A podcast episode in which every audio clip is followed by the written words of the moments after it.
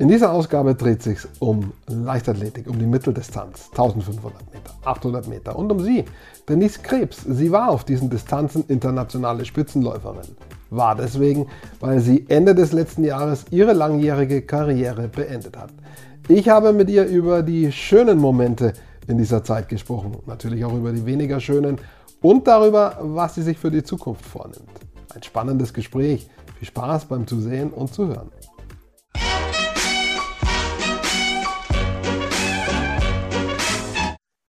Leichtathletik ist heute unser Thema und zwar an der Schwelle zwischen aktiv und nicht mehr aktiv. Und wer kann mir das beantworten? Denise Krebs, denn sie ist genau an dieser Stelle. Denise, ich freue mich erstmal, dass du dabei bist, spontan zugesagt hast. Finde ich immer nicht selbstverständlich, dir Zeit genommen hast. Und ja, ich äh, habe es gesagt, du bist genau an dieser Schwelle zwischen dem Karriereende und dem Übergang zu was Neuem. Darüber sprechen wir. Ähm, deine Disziplin, deine Distanzen waren die Mitteldistanz 800 Meter, 1500 Meter und äh, du hast Ende des Jahres, November, Dezember, hast du Ciao gesagt. Warum? Ja, erstmal vielen Dank für die Einladung. Ich freue mich, hier sein zu können.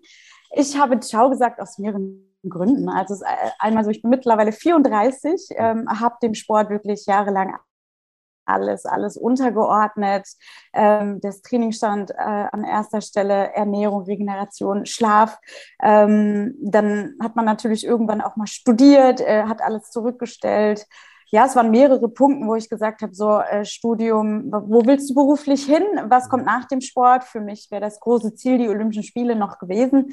Ähm, das hat es, äh, ist es nicht geworden in diesem Jahr. Deswegen habe ich dann auch gesagt, okay, in drei Jahren bist du 37. Ich äh, mache mir dann auch mal die Illusion, äh, nicht und sage, okay, das wird dann als recht was.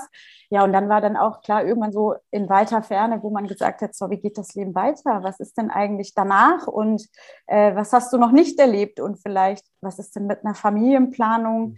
Äh, nicht, dass ich sage, 40 wäre die magische Zahl als Frau, aber in fünf Jahren werde ich auch 40. Ich habe mir über das Thema nie Gedanken gemacht und das rundet irgendwann so das Gedankenspiel ab, wo ich gesagt habe, es war eine wirklich, Entschuldigung, verdammt geile Zeit. Ich mhm. durfte viel reisen, ich durfte viel erleben, habe auch vieles einstecken müssen. Mhm. Aber jetzt ist es nüchtern gesehen Zeit für einen neuen Lebensabschnitt.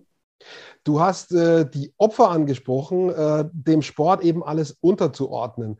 Ähm, ich weiß nicht, ob die Leute da draußen nachdenken, wenn man Sportler und Sportlerinnen im Fernsehen sieht, egal ob Fußballer, Leichtathleten, Tennis, das ist egal. Man sieht die spielen. Ja?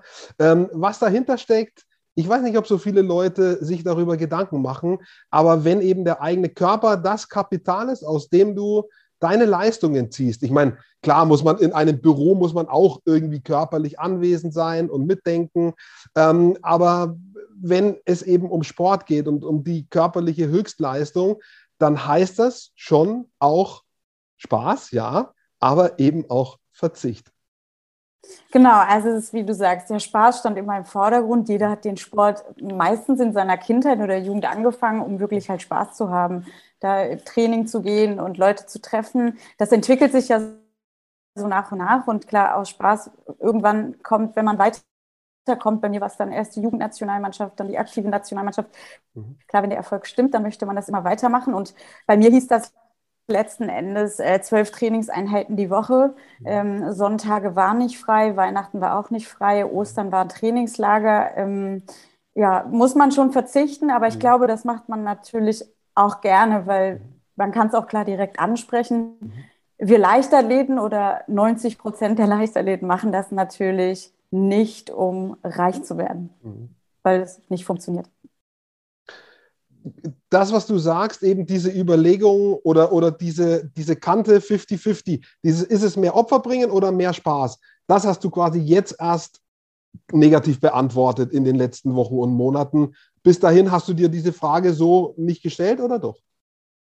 Ja, die Gedanken waren immer mal da. Klar, wenn man verletzt zu Hause sitzt äh, oder der Höhepunkt nicht erreicht wird, äh, weil, weil man die Zeit nicht geschafft hat, die man hätte erbringen können oder sollen, dann denkt man da schon mal darüber nach. Mhm. Aber auch jetzt ist es eher eine Entscheidung, aus Vernunftsüberlegungen, wo ich sage, okay, wo soll es denn mit meinem Leben noch hingehen und habe dann eigentlich mal abgewogen, so was entbehrst du, was opferst du. Ähm, klar gibt der Sport einem super viel, aber gerade mit Mitte 30 kommt man dann irgendwie dann mal zu der Frage, ich werde, muss ich ehrlich sagen, ich hätte oder hätte keine internationale Medaille mehr geholt. Mhm. Ähm, spielt es letzten Endes eine Rolle, ob ich dann 22 Mal im Nationaltrikot hätte stehen dürfen? Mhm. Ähm, oder ist die Anzahl dann egal, wenn alles andere auf der Strecke bleibt? Das war für mich mhm. die Ausgangsfrage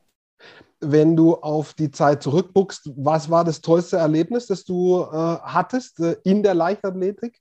Das kann auch ja in einem Training gewesen sein oder in einem Trainingslager, äh, aber vermutlich war es bei einem Wettkampf. Das tollste Ergebnis ist oder das tollste Erlebnis ist gleichzeitig auch das bitterste, muss ich ganz mhm. ehrlich sagen. Das war die Universiade 2011.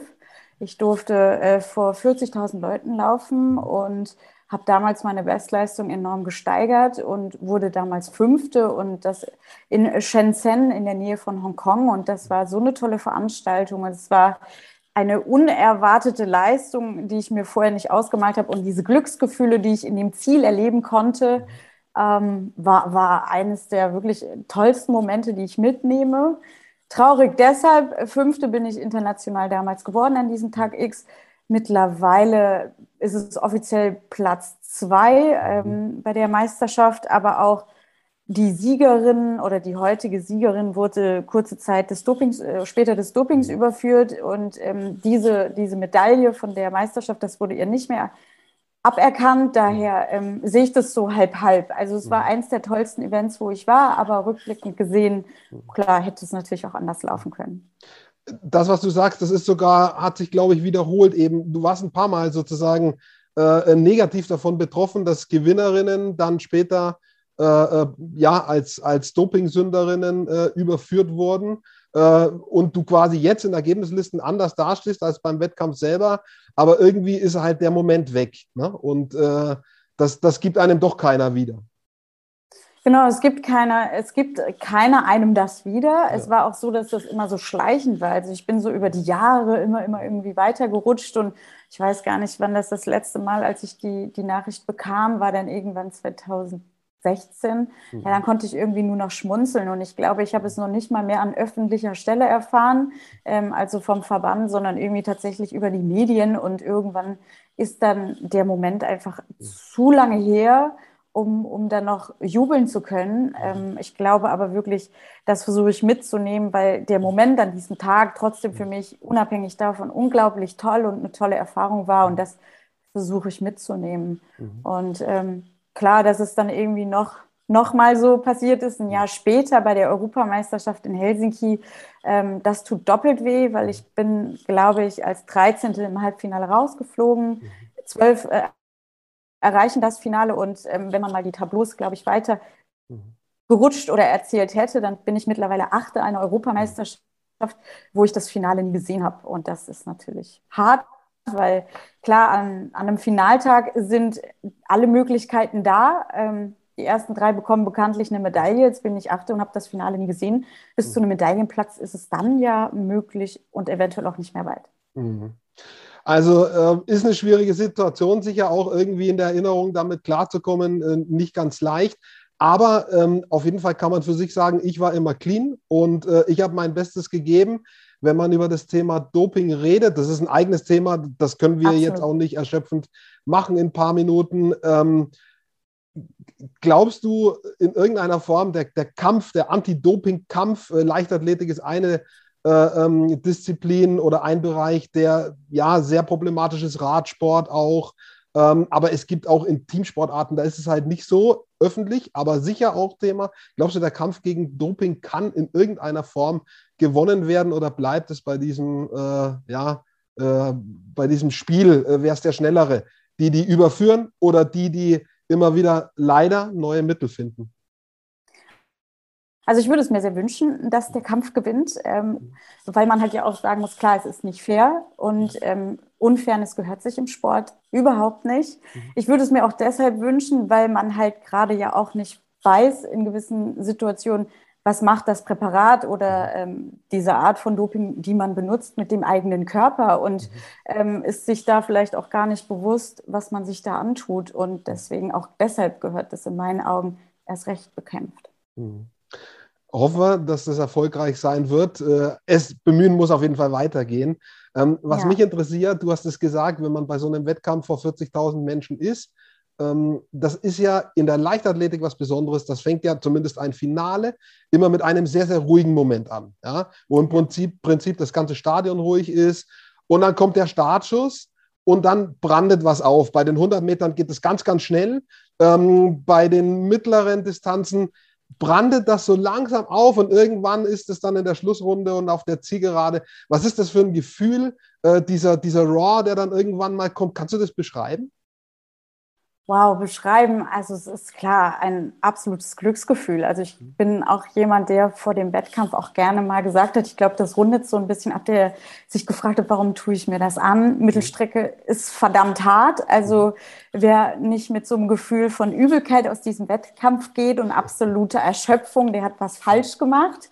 Und da vor dem Wettkampf denkt man sich natürlich, boah, ich könnte jetzt gerade im Sommer ja ein Eis essen oder im Freibad sitzen, mhm. stellt man sich so die Frage, wie, wieso tust du denn das? Das ist ja. doch furchtbar. Und aber wenn man merkt, man wird wirklich pro Runde immer stärker und die Zielgerade ist nicht mehr weit hin und man kann ein Rennen gewinnen, ähm, dann wird man mental stark. Man mhm. hat am Startschuss schon die negativen Gedanken, also so ging es mir, immer vergessen und mhm. war wirklich in diesem, in diesem Modus, so welche Aufgaben habe ich, welches Blitz gibt es, also die 1500 habe ich mir immer gerne zurechtgelegt, also in mhm. Teilblöcken vorgenommen.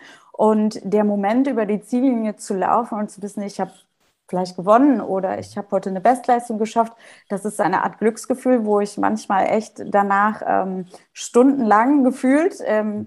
mit meinem iPod ähm, oder Musik auf den Ohren auslaufen gegangen bin und einfach nur Musik gehört habe und so mhm. leise vor mich hingetanzt habe, weil ich äh, vollkommen im Reinen mit mir war. Mhm. Also äh, das hört sich so ein Stück weit sogar nach Genießen an, tatsächlich, Absolut. trotz der körperlichen äh, äh, Grenzerfahrung, aber irgendwo auch Genuss. Ja, absolut Genuss. Also ich glaube, dafür letzten Endes trainiert man dann auch mhm. äh, und weiß dann, okay, am Tag X so, hey, wenn das alles klappt, dann hat sich all dieser Aufwand auch irgendwo gelohnt. Mhm. Und ähm, genießen trifft es sehr gut. Ähm, mhm. klar ist die Nervosität da und die Nervosität muss man steuern. Wie vieles, ob Prüfungsangst mhm. Oder in dem Fall ist ja ziemlich ähnlich, ähm, an, an, einem Wettkampfstag zu stehen und das auch wirklich zeigen zu wollen und zeigen zu können letzten Endes, was man sich monatelang wirklich hart erarbeitet hat. Weil das ist ja auch letzten Endes der Punkt. Wir, wir Läuferinnen und Läufer, ähm, wir kennen auch kein schlechtes Wetter, wir kennen keinen Schnee, wir kennen keinen Regen, wir kennen mhm. immer nur draußen. Es gibt bekanntlich die perfekte Kleidung. Ähm, und zu wissen, äh, gerade in den Wintermonaten, was es sehr hart. Macht, äh, zu trainieren und auch im Dunkeln seine Kilometer ab, abzuspulen, da feiert man, glaube ich, in solchen Situationen besonders, wenn all das aufgegangen ist. Und das ist eine absolute, ja, dieses Glücksgefühl, dieses Runners High, von dem man auch mhm. in gewisser Weise spricht und alles kommt zusammen. Das ist super und ich gebe auch ehrlich zu, ähm, jetzt wo ich ganz frisch meine Karriere beendet habe, etwas Angst davor zu haben, dass ich diesen Glücksmoment, diese, ja, diese Endorphine, die da freigesetzt mhm. werden, in dieser Weise nicht mehr erleben werde. Da komme ich gleich noch drauf. Vielleicht gibt es eine Brücke, äh, ähm, die du ja möglicherweise begehst, die auch was Ähnliches hat. Ähm, trotzdem, mich würde noch interessieren, kann man auf diesen Distanzen Fehler machen? Wenn ich 100 oder 200 Meter mache, dann kann ich zum Beispiel einen Fehlstart machen. Also ich glaube, bei einem 800 Meter Start ist ein Fehlstart schon eine Kunst. Ja? Ähm, kann man anderweitig Fehler machen, sich verzocken, taktischen Fehler? Äh, oder heißt einfach nur, wenn der Schuss gefallen ist, einfach Vollgas?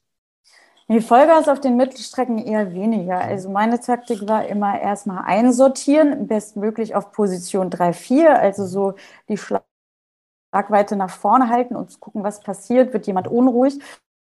Und da kann man schon Fehler machen. Ähm, wenn man sich nämlich in die Innenkante im Stadion bewegt, also wenn ich nach innen laufe und ich nicht in der Mitte der Bahn auf halte, kann es halt sein, dass ich sehr schnell eingeklemmt werde und in der entscheidenden Situation meistens werden die Läuferinnen 300 Meter vor Schluss unruhig und es beginnt so langsam die Situation des Endspurts. Wenn ich da eingeklemmt bin und kann nicht wirklich sofort mitreagieren, dann komme ich da auch nicht mehr raus, bin eingeklemmt, muss warten, bis alle an mir vorbeigelaufen sind und dann nochmal nach vorne zu kommen, ist unfassbar schwierig. Kann möglich sein, aber erschwert die Situation und ähm, das ist eher so der Punkt. Also man muss so immer in Schlagweite nach vorne sein und gucken, dass man noch diesen nötigen Platz um, hat, um reagieren zu können. Was man äh, auf diesen Disziplinen, in diesen, äh, auf diesen Strecken auch hört, äh, Ellenbogengesellschaft. Also man muss schon mal den Oberkörper breit machen auch. Ja, also wer denkt, äh, Mittelstrecke ist, ist äh, ganz angenehm, ähm, der hat meine Beine noch nicht gesehen, die sind mhm. vernarbt, also allein durch die Spikes, äh, was man da mal für einen Kratzer mit abbekommt. Äh, Ellenbogen gehört dazu, ja. bis zu einem gewissen Grad. Es darf natürlich nicht unsportlich sein, aber um sich aus so einer Situation auch mal zu befreien, gerade wenn man doch ein bisschen eingeklemmt ist oder sich so ein mhm. bisschen Platz verschaffen möchte, äh, benutzen wir schon auch mal die Ellenbogen. Ja. Mhm. Jetzt hätte es eigentlich für dich geheißen, so ein bisschen abtrainieren, irgendwie in den Normalsportstatus, weg aus diesem Leistungsmodus raus. Und äh, dein Trainingspensum wird aber jetzt doch in den nächsten Wochen zumindest einen gewissen Umfang haben.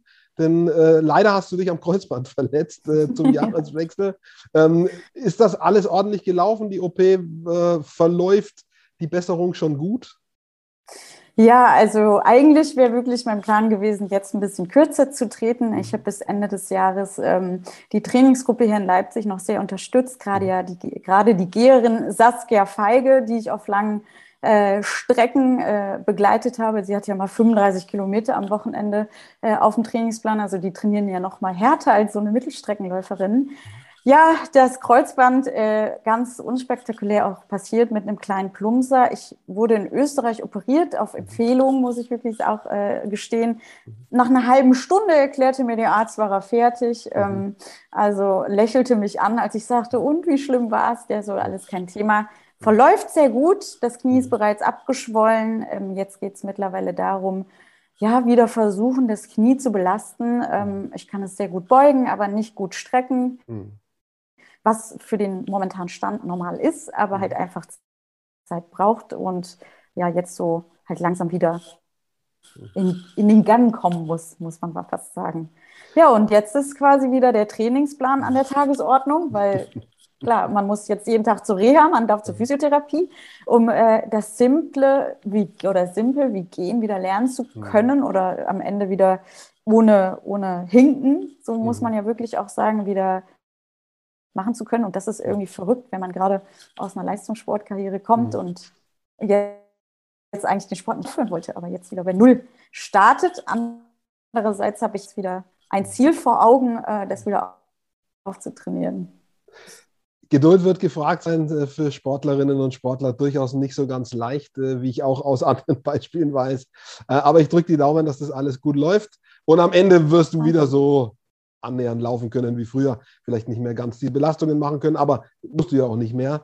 Ähm, reicht ja, wenn du sozusagen Normalsport machen kannst. Das, das wäre schon, das wär schon okay. Ähm, was hast du dir beruflich vorgenommen? Du hast vorgesagt, studiert, äh, das war Journalistik, ähm, wenn ich das richtig gelesen habe. Mhm. Und das ist auch so die Richtung, in die du möchtest. Du warst doch schon Expertin äh, beim einen oder anderen Wettkampf, der übertragen wurde für die ARD, glaube ich. Äh, da hast du irgendwie Blut geleckt, oder? Ja, also ich habe ähm, selber auch schon für einen Radiosender gearbeitet, auch schon geschrieben. Und äh, jetzt möchte ich natürlich herausfinden, ob, äh, die Gründe, warum ich Journalistik studiert habe, auch sich mit meinem Traum decken mit dem neuen Traum, und zwar in den journalistischen Beruf wirklich einzutauchen. Mhm. Und ich wäre jetzt eigentlich zum RBB in die Sportabteilung gegangen, mhm. was jetzt drei Monate warten darf mhm. oder bis zum März warten darf. Und ähm, dann schauen wir mal, ob sich Träume und Realität treffen. Ja, ich, meine, ich mache den Job auch. Also ich kann sagen, er hat schon seine angenehmen Seiten, so ist es nicht. Und er kann vielleicht von dem, das habe ich vorhin schon angedeutet, von dem bisschen bringen, ähm, was du vielleicht ansonsten vermissen könntest, so dieses Rampenlicht, äh, ähm, dass die Scheinwerfer irgendwie auf einen gerichtet sind in irgendeiner Form. Also das ist schon nicht unähnlich. Und natürlich, äh, du kannst ja trotzdem dann auch in Arenen sein. Ja, das ist ja sicherlich auch dein Ziel, irgendwo vor Ort dann dabei zu sein und dann doch irgendwie mittendrin zu sein, wenn auch nicht mehr als Läuferin. Das ist schon reizvoll. Ja, also also das ist definitiv reizvoll. Also ich bin gespannt. Also es ist auch bei mir so, dass ich gar nicht sage, ich möchte irgendwie ins Rampenlicht oder möchte vor die Kamera. Das ist es gar nicht. Aber wenn ich irgendwie meinen Beitrag dazu zu leisten kann, äh, im Vorfeld mit den Sportlerinnen und Sportlern zu sprechen. Und mhm. äh, das war bisher auch schon ab und an mein Job, äh, den Kommentatoren mit den jeweiligen Informationen zu versorgen. Ähm, dann bin ich da für den Moment schon klar auch irgendwie zufrieden und sage auch, ähm, klar muss ich sowas entwickeln, aber das hat mich bisher schon irgendwie erfreut, dabei sein zu dürfen ähm, und das in irgendeiner anderen Form. Also nicht ganz der Leichtathletik in dem Fall und der Lauferei Tschüss zu sagen, sondern in irgendeiner anderer Form jetzt mit äh, an, an, ja, an, am Stadionrand oder an, ja, am Zielbereich zu warten mhm. und in dem Fall andere Fragen zu stellen.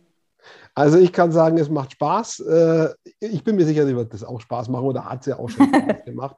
Ähm, und die Tür wird da offen sein, da bin ich auch sicher, auch wenn das jetzt zwei, drei Monate warten muss, äh, dann geht es halt ein bisschen später los. Wer weiß, wofür es gut ist, jetzt im Moment ist eh noch ein bisschen schwierig mit den, mit den Corona-Sachen. Ich denke, das ist eh schöner oder wieder mehr möglich, wenn es dann äh, im Frühjahr rauswärts geht, wie man so schön sagt. Wie war die, war die Zeit für dich? Ich meine, das waren dann unterm Strich die letzten beiden Jahre.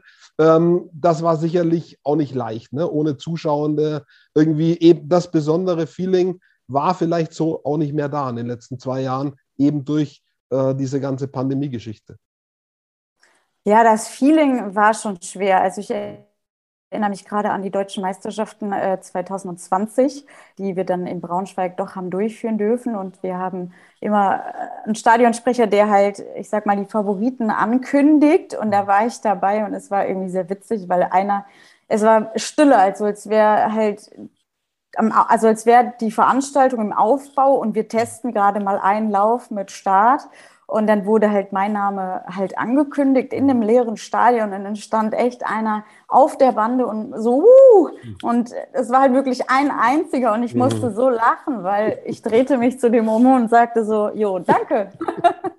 also das war schon gespenstisch, muss man ja. ja sagen. Das Wort kriege ich jetzt nicht besser raus heute. Ähm, ja, also man kriegt das ja während dem Rennen ja. nicht so mit. Ne? Also man ist in diesem Tunnel, man ist in seinem Doing, mhm. in seinen Teilblöcken für, für das Rennen. Ähm, in dem Fall muss ich sagen, positiv, man hat den Trainer auf der Tribüne besser verstanden, der einem die Zwischenzeiten zugerufen hat. Mhm. Aber das Feeling und ähm, ja, irgendwo natürlich auch der Applaus, der hat mhm. schon, schon gefehlt und auch das, äh, das Pushen. Also ich, mhm. ich äh, gerade bei dem Beispiel von der Universiade 2011, mhm habe ich die Chinesin auf den letzten 100 Metern äh, in dem Fall noch geschlagen oder platt gemacht. Und da wurde die Menge halt wirklich laut. Und die Menge war natürlich für sie, nicht für mich. Aber das hat mich halt noch mal mehr angespornt, jetzt auch wirklich an dieser Frau vorbeizuziehen. Und das fehlt. Und das hat natürlich ähm, ja nicht zu meiner Entscheidung beigetragen, läuft aber schon darunter, dass ich manchmal so denke, mit all dem, was wir nicht wissen, was noch ja. kommt oder inwieweit jetzt auch eine Hallensaison stattfinden kann unter verschiedenen Bedingungen, habe ich vielleicht die Entscheidung zum richtigen Zeitpunkt getroffen. Ich würde sagen, das hast du, ich unterstütze das. äh, manchmal muss man das so halt für sich machen, ja, sagen so, ab ja. jetzt was Neues. Und äh, dann auch, ja, man kann sich erinnern, aber dann nicht irgendwie äh, so, äh, muss man dann durchziehen oder sowas, ja. Und, äh, ja, also das Süßeste war neulich jemand, klar, man zweifelt, also ich habe den Sport ja nicht aufgehört, weil er mir gar keinen Spaß mehr macht. Das muss man ja auch immer sehen. Ja. Ähm, und dann kommen, kommen manchmal so Gedanken, so hätte ich, hätte ich doch noch und ja. weiter, also weiter in diesem Mikrokosmos, muss man ja auch sagen. Man fühlt sich ja zu Hause, in dem, also 20 Jahre lang ähm, oder mit 16 bin ich in die Jugendnationalmannschaft und ab da war das ja Prio irgendwie, dass sich das entwickelt hat und ähm, Neulich meinte dann jemand so zu mir, naja, Kreuzband dauert sechs bis neun Monate, bis ja. du wieder voll belastungsfähig bist. Dann hat sich dieses eine Quäntchen, was du dir noch offen gelassen hast, äh, eventuell ja. vielleicht nochmal zu überlegen, damit endgültig zerstört. Mhm. Klingt hart, mhm. aber vielleicht ist das auch nochmal der Punkt oben drauf. In diesem Sinne würde ich sagen, ich drücke die Daumen, äh, dass all das, was du dir Danke. vornimmst für die Zukunft, äh, funktioniert, gut wird und äh, ja, und sage auf jeden Fall mal Danke für, die, für das nette Gespräch, für das äh, ehrliche Gespräch, offene Gespräch und äh, wünsche viel Glück für die Zukunft. Ich danke, alles Gute ebenfalls.